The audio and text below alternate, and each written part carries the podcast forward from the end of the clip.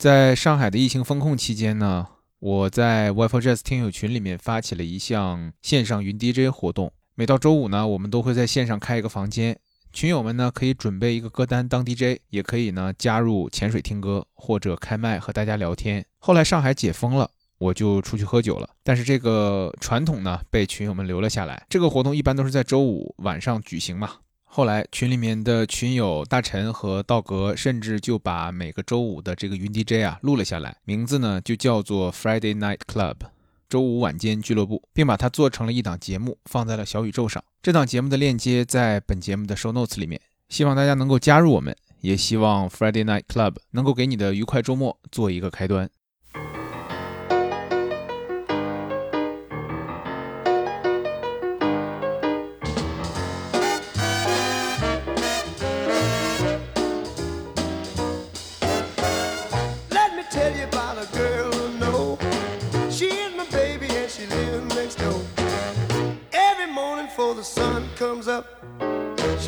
coffee in my favorite cup. That's why I know, yes, I know, hallelujah, I just love it so. When I'm in trouble and I have no friend, I know she'll go with me until the end. Everybody asks me how I know. I smile at them and say she told me so. That's why I know. 各位好，欢迎收听 WiFi Jazz，我是米周。 今天是 WiFi Jazz 的第五十五期。WiFi Jazz 是 WiFi 旗下一档关于爵士乐的音频播客及短视频号。我们的口号是即兴即合理。WiFi 致力于为都市生活提供陪伴与参考。欢迎大家光临我们位于上海市黄浦区复兴中路六百一十二号的播客之家——亲亲小酒馆。WiFi Jazz 开通了微信听友群，我会对进群的朋友一次性收取一百九十九元的入群费，作为对本节目的支持。想要进群的朋友可以参考节目下面的 show notes。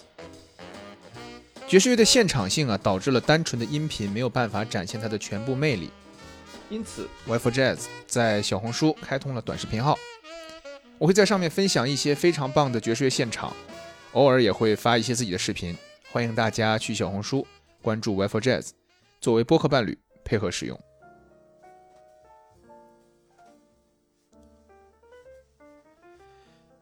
一九二零年呢，在美国的佐治亚州，一个叫做 Arita 的黑人姑娘，因为母亲去世而被父亲遗弃了。她被父亲的另外一个工友收养。几年以后，Arita 发现自己怀孕了，怀的竟是养父的孩子。尽管她经济非常拮据，她的身体也不是很好，但是 Arita 还是勇敢的把这个孩子生了下来，而自己呢，去洗衣店打工。换来一点微薄的收入，养活自己和孩子。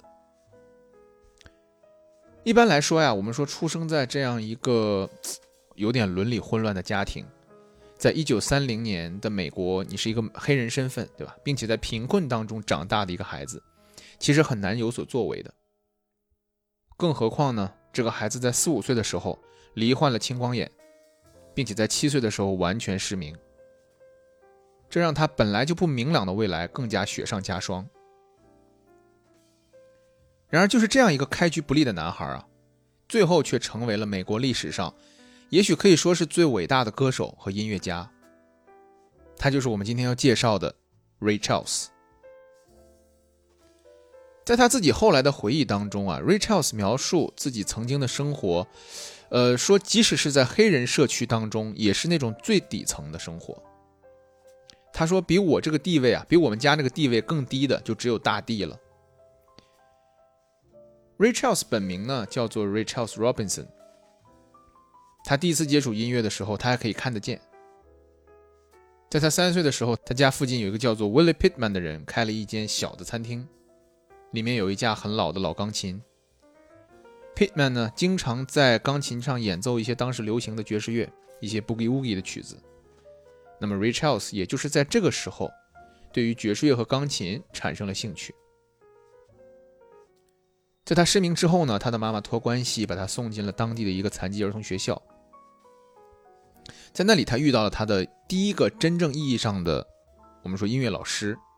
那个音乐老师呢，我们只知道她叫 Miss Lawrence，劳伦斯小姐。正是这位劳伦斯小姐，教会了 Ray Charles 如何使用盲文去阅读乐谱，并且学习钢琴。这个学习的过程啊，包括练琴的过程，是一个相当艰辛的过程，因为你需要去用右手摸着盲文去学习左手的弹法，然后再反过来用左手去摸着盲文学习右手的弹法，那最后再将两个这个两个手合到一起。在劳伦斯小姐的帮助下呢，Ray Charles 学习了如何弹奏古典乐，包括巴赫呀、莫扎特呀，对吧？贝多芬啊，并且在不断的练习当中呢，打下了很扎实的基本功。在学校的时候，他不仅学习了钢琴，还学习了萨克斯，学习了黑管，还有小号，而且呢，他学会了如何用盲文去作曲。在 Richards 后来的回忆当中，他说他的父亲啊，在他自己成长过程当中，并没有太多的出现过。他父亲甚至曾经一度离家出走，跟另外的女人结了婚。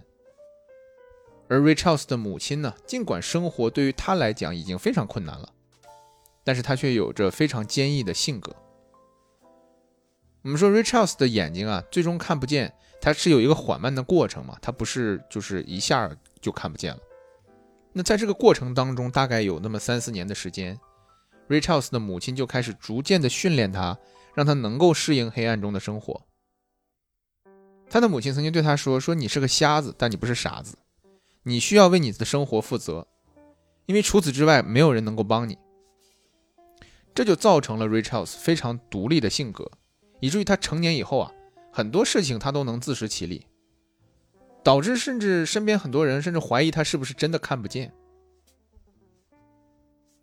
在他十岁的时候，一九四零年，他的父亲去世了。又过了五年，Ray Charles 的母亲也去世了。他成了一个真正意义上的孤儿，并且双目失明。在参加完母亲的葬礼之后呢，他没有再回学校，而是在一个母亲的朋友的帮助下，搬去了 Jacksonville，在美国的东南部。并且在当地的一些小的场地里面开始弹奏钢琴，准备以这个乐手的身份去养活自己。他把自己 Robinson 那个姓啊去掉了，只叫自己 Ray Charles，希望能够跟当时有一个拳手叫做 Sugar Ray Robinson，嗯，把自己跟他区分开来。为了能够持续的练习钢琴，他加入了当地的一个工会，因为工会的办公室里面有一架没人用的钢琴，他可以随时去练习。他对于音乐技巧的掌握呢，完全是靠听的。在一场演出当中，他听到别的乐手弹了个很棒的乐句，对吧？或者说他听到广播里面有特别好的演奏，他都会记下来，然后回头自己再去模仿。渐渐的，在这个 Jacksonville 啊，他就开始小有名气了。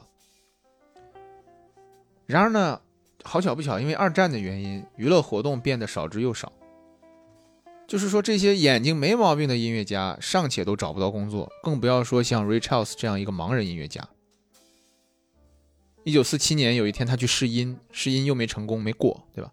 那么失意的 Ray Charles 呢，就决定离开 Jacksonville，他往南走，去了美国这个南部边境的一个城市，叫做坦帕，在这个佛罗里达州。当时的 richards 啊，生活非常的拮据，基本上是吃了上顿没下顿吧。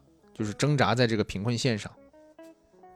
那在这种情况下呢，万念俱灰的 richards 就想说要远走他乡，越远越好，去哪儿都行。他就问自己的一个朋友，一个吉他手，叫做 Garcia McGee。他说：“你告诉我，距离坦帕最远的地方在美国是哪里？”那么 Gee 呢，他估计地理也不太好吧，他拿了张地图过来，看了一眼，从佛罗里达。横跨美洲大陆，他画了一条线，直接连到了最西北边的西雅图。就这样，Richards 拉着 McGee 一起，花了五天的时间坐大巴，从坦帕到了西雅图。事实证明啊，这个决定是正确的。西雅图当时有着非常好的这个爵士乐氛围，这里呢，后来看啊，也是 Ray Charles 事业腾飞的起点。Ray Charles 跟自己的朋友 McGee，还有一个贝斯手叫做 Milt Jarrett，成立了一个三人乐团，并且啊，在当地这个爵士酒吧林立的 Jackson 大街上面的一个黑人酒吧里面站稳了脚跟。当时 Ray Charles 除了弹钢琴，他主要是唱歌。他曾经说啊，著名的这个爵士歌手 Nat King Cole 给了他很多灵感，所以他就在许多方面去模仿 Nat King Cole 的唱腔。这导致了当时很多人在听他们三个人这个乐团在演奏的时候，如果闭上眼睛啊，你听那个唱歌的人，你会觉得台上唱歌的人就是 Nat King Cole。那这个事儿呢，对于 Ray Charles 来说既是好事儿，它也不是好事儿，因为很多人说好事儿，是因为很多人慕名而来，对吧？要聆听一个听声音非常像 Nat King Cole 的一个瞎子唱歌，一边弹琴一边动情的唱，对吧？那他通常会把现场的观众唱到潸然泪下。但是不好的一点呢，是 Richards 认为模仿 Nat King Cole 会受欢迎，会赚钱，所以他就拒绝做改变，也不希望任何就是有自己风格的东西出现。在这些慕名而来听 Nat King Cole 声音的人当中，有一个后来大名鼎鼎的音乐家，就是 Quincy Jones。Quincy Jones 那个时候啊，十五岁，也是刚到西雅图。这两个年轻的音乐家一见如故。那个那个时候啊，Quincy Jones 特别羡慕 r i c h a r s 因为 r i c h a r s 虽然只比他大两岁，但是行为啊、举止各方面都相当老练。虽然他还没有成为一个全国知名的歌手吧，但是 r i c h a r s 已经可以靠这个接活儿已经可以自食其力了，并且呢，在西雅图租了一间还不错的公寓。他本身自己有三套定制的西装，对吧？身边从来不缺女朋友，这一切就让 Quincy Jones 看了之后羡慕不已。那更让 Quincy Jones 感到惊奇的呀，是 Ray Charles 几乎对自己看不见这件事儿并不在意。他是。这个双目失明啊，甚至很少影响 Ray Charles 的生活。你会看到他自己一个人旁若无人的过马路，自己给自己做饭，对吧？洗衣服、上下楼都不成问题。那 Quincy Jones 呢，在自己的自传当中写过一段话，他说：“Ray Charles 唯一会让人看出来他是盲人的时候，只有当他身边有姑娘，而他又对那个姑娘感兴趣的时候，Ray Charles 才会表现出这自己是一个真正的盲人。”他会走路变得跌跌撞撞，需要姑娘拉着他的手搀扶他才行，非常的狡猾。那个时候的西雅图啊，虽然还在实行着种族隔离的政策，但是对于 Ray Charles 和他的朋友的这个乐队来讲，因为他们很出色，所以他们可以在一些白人俱乐部的垃圾时间，比如说凌晨一点到五点这段时间去表演。这些俱乐部里面呢，有一个叫做 Rocking Chair 啊，摇滚椅子这么一个地方。尽管是只能在垃圾时间演出，但是 Rich House 仍然没有错过自己的一次重要的机会，那就是1948年的一天，一个叫做 Lauderdale 的人，这个制作人，他是录音制作人，在西雅图听到了 Ray Charles 的表演，就在这个 Rolling Chair 演出之后呢，他就找到 Ray Charles，问他是否愿意签一份录音合同。他后来回忆说，自己当时甚至不敢相信自己的耳朵，一个似乎已经被命运遗弃的孩子，在他十八岁的时候。迎来了自己的第一份合同，也迈出了自己走向成功的第一步，而这第一步的基石就是他自己创作的一首曲子，叫做《Confession Blues》。tell you a story. Of a boy was once in love.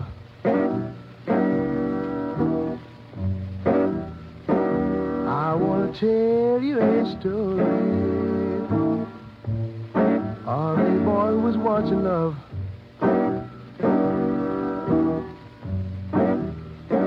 And how the girl that I love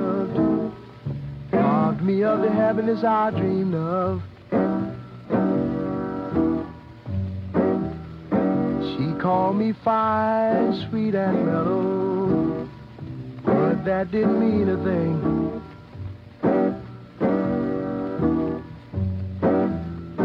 She called me fine, sweet, and mellow.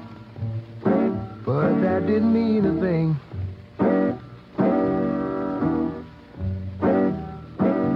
Because I knew when she was beloved, that meant a watch, bracelet, a diamond ring.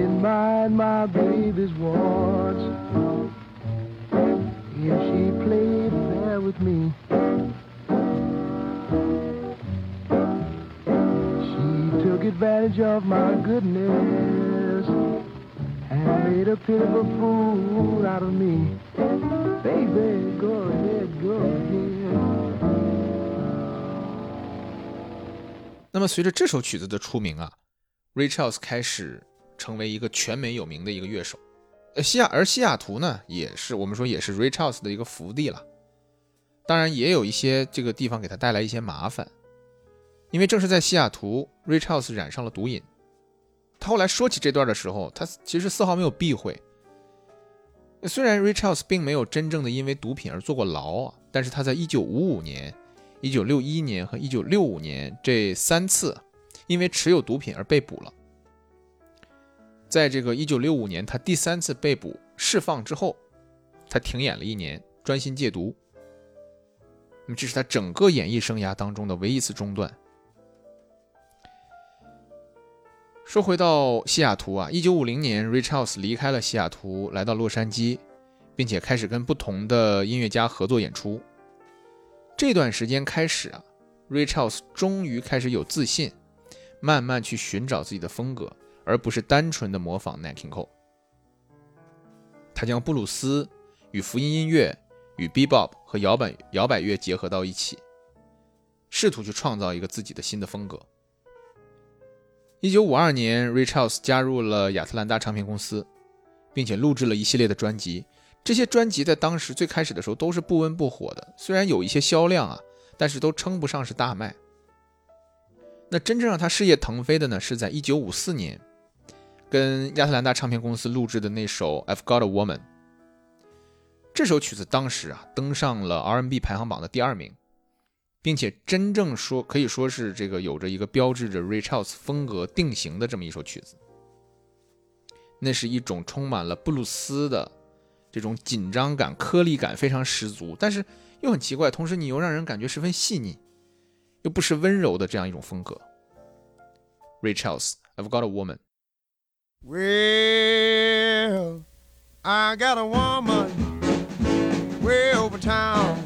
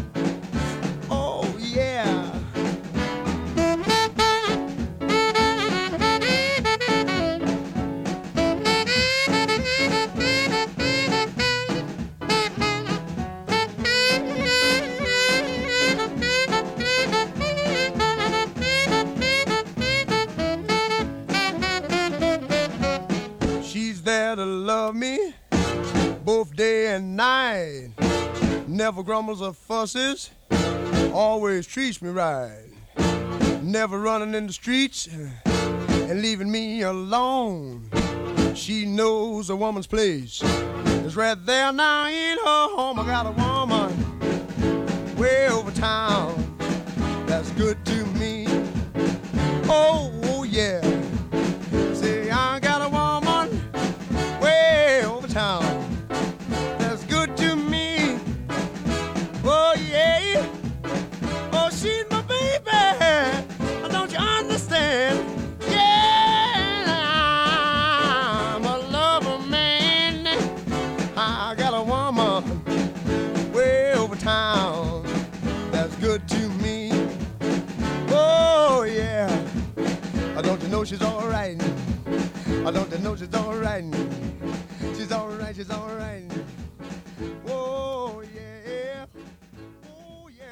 那随着他的名气不断变大呢，他自己也对自己的乐队有了更多的期待。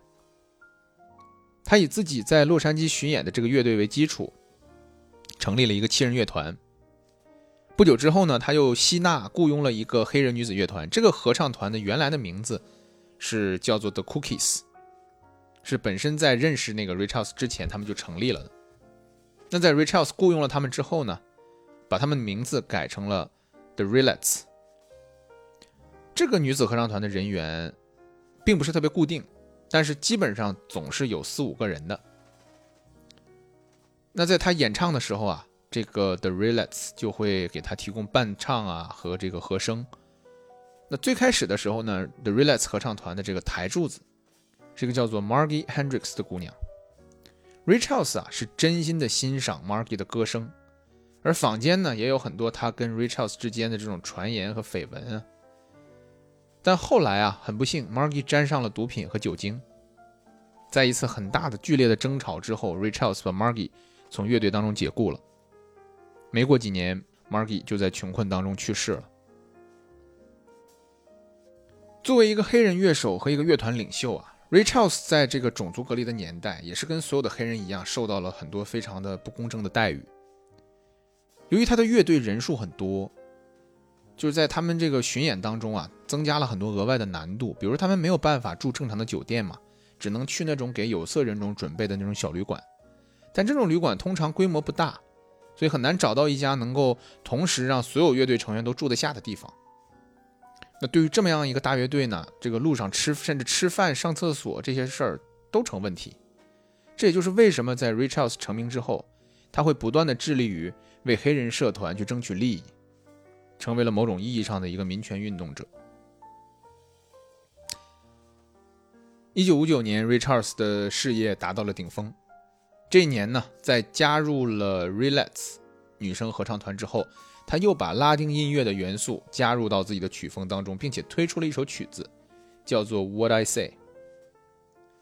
这首曲子啊，其实是在录音棚里面经过编排之后录制的，但是给人的整体感觉非常自由自在。Rich House 说啊，这首曲子是在他跟乐团演出的时候的一种原发性的创作。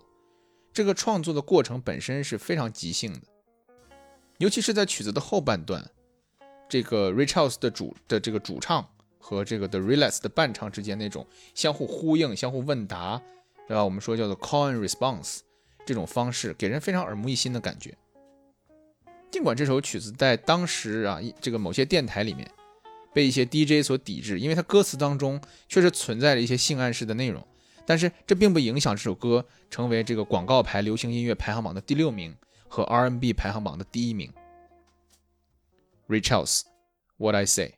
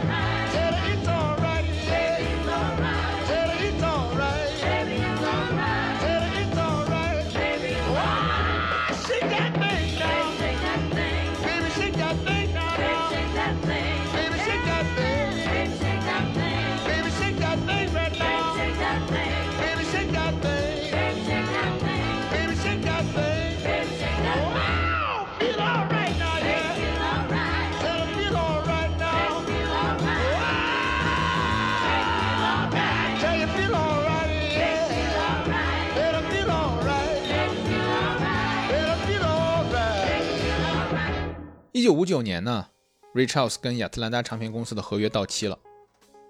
这个消息一传出来当时一众唱片公司踏破了这个 richards 的门希望签下这位巨星。最终呢 richards 选择了 abc 派拉蒙唱片公司。而他跟 abc 派拉蒙的合约啊也看也可以说是这个前无古人后无来者了。为了签下这一纸合约 abc 派拉蒙公司每年需要支付 richards 五万美金并且唱片公司答应 Ray Charles 可以保留所有的合同期内的这个录音的母带的所有权。在加入了 ABC 派拉蒙公司之后呢，Ray Charles 第一个热门单曲是翻唱的一首曲子，叫做《Georgia on My Mind》。这首曲子并不是他的一个原创，但是他翻唱的版本在当年帮他赢了两个格莱美，分别是最佳人声和最佳流行单曲。那后来呢，这个佐治亚州，也就是这个 Rich House 出生的地方，佐治亚州也选用了他的这个版本作为他们官方的这个州歌。Georgia on my mind。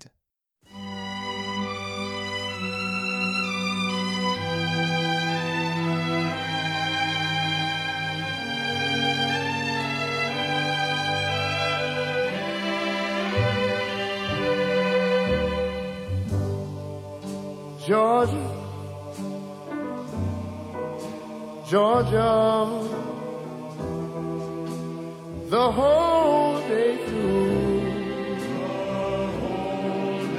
Just an old sweet song keeps Georgia on my mind. Georgia on my mind. I said, Georgia. Georgia, a song of you comes as sweet and clear as moonlight through the pines.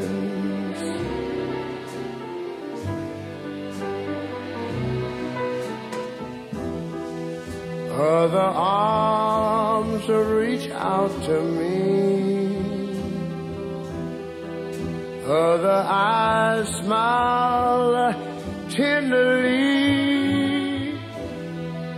Still in the peaceful dreams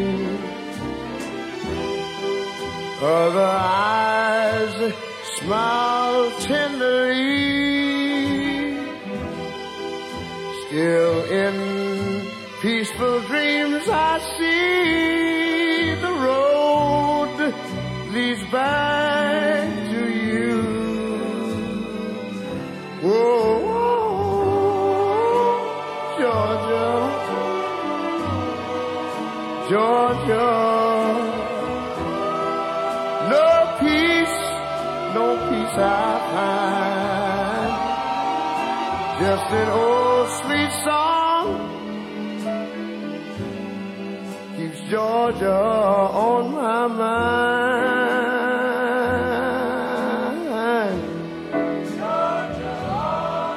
I said just an old sweet song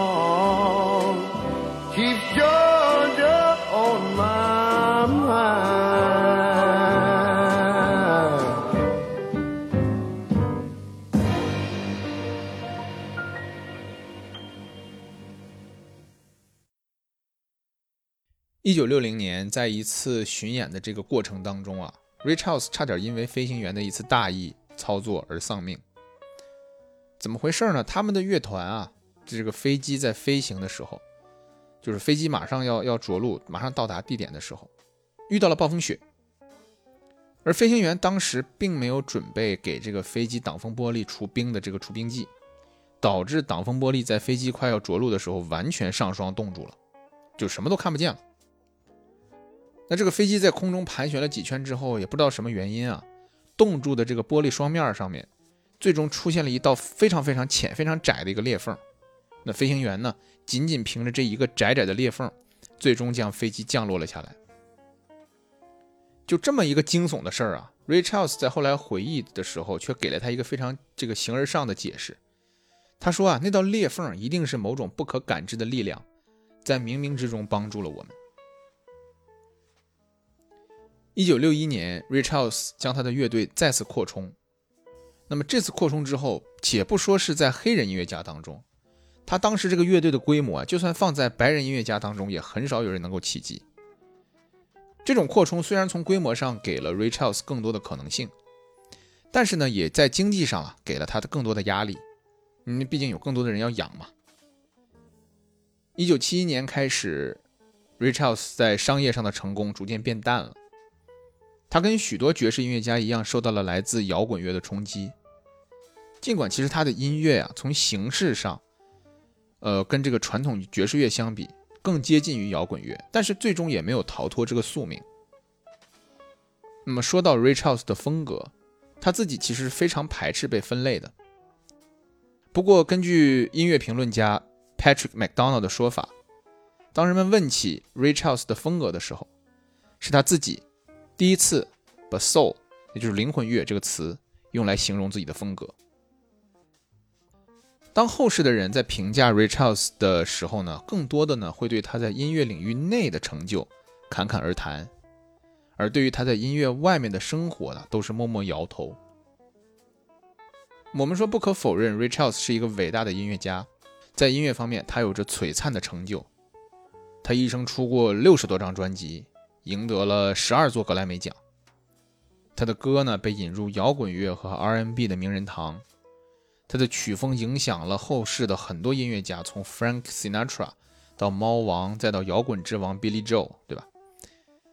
而 Ray Charles 的另一面，他的私生活相比于他的音乐来讲更为复杂。